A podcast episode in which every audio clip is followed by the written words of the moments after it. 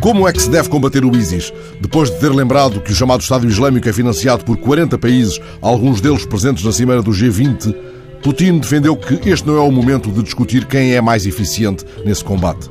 Para Putin é necessário juntar todos os esforços, mas ao mesmo tempo, Putin vai desenvolvendo a tese de que os Estados Unidos criaram o ISIS. Horas antes, entrevistado pela Europa, o antigo primeiro-ministro francês, François Fillon, considerava que o principal erro da França foi renunciar a uma aliança com a Rússia na luta contra o grupo jihadista e lamentava que o governo francês não tenha uma estratégia para o combater. Um coronel português, entrevistado hoje pelo DN, sustenta que é necessária uma intervenção militar terrestre e sublinha a importância de um plano que inclua os países do Golfo e da Arábia Saudita.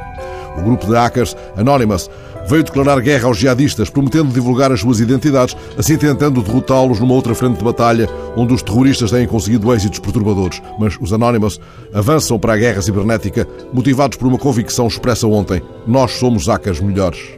Por entre a pólvora de tantas proclamações, que eco virão, entretanto, a ter palavras como as de Adonis, ontem entrevistado pelo jornal El País. O poeta sírio, exilado em Paris, lembra que é preciso combater o ISIS também com a cultura. Adonis que desde os anos 50 tem vivido longe do seu país, é um grande poeta, todos os anos citado como potencial vencedor do Nobel.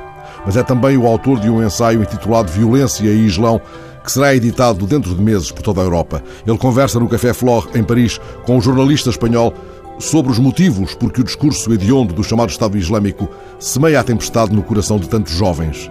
Eles encontraram espaço na mentalidade de alguns árabes que vivem numa atmosfera de nihilismo.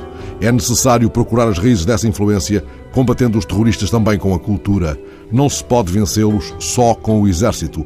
O exército pode eliminar, mas não consegue muito. O poeta que chegou a apoiar as primaveras árabes, mas entretanto se desiludiu com elas, sublinha que nenhum regime árabe é democrático. Na nossa história não conhecemos a democracia, diz Adonis. Não pode haver uma revolução árabe sem uma separação total e radical entre a religião e a cultura, a sociedade e a política. O repórter pergunta-lhe, como sírio e como parisiense, que sentiu sexta-feira à noite? Foi terrível, respondeu. Aqueles não eram sírios, eram mercenários. O chamado Estado Islâmico integra gente de 80 países, degolaram pessoas, meteram mulheres em jaulas, venderam-nas como se fossem mercadoria, destruíram e saquearam museus. Não é uma revolução. Uma revolução deve conservar a história e a arte. Poderia uma autêntica revolução síria destruir Alepo ou Palmira? Adonis fala enquanto árabe. Não resolvemos nada porque não separamos a religião do Estado. Estamos ainda na Idade Média. Só mudou a fachada. Temos carros, aviões, mas a cultura é tribal, antiga e religiosa. Isso também chegou aos bairros periféricos franceses? Pergunta-lhe o jornalista. É a mesma coisa, responde o poeta. A República Francesa sente que não tem nada a ver com os que vivem nesses bairros e eles nada a ver com a República. Há um muro imenso que os separa. Como destruir esse muro? Não tenho uma resposta, não sou um político. Já há dias, entrevistado pela França Info, ele ressalvara: se eu fosse um presidente ou general do exército. Nesse fim de verão, ele tinha defendido a necessidade de instaurar uma sociedade civil e laica na Síria.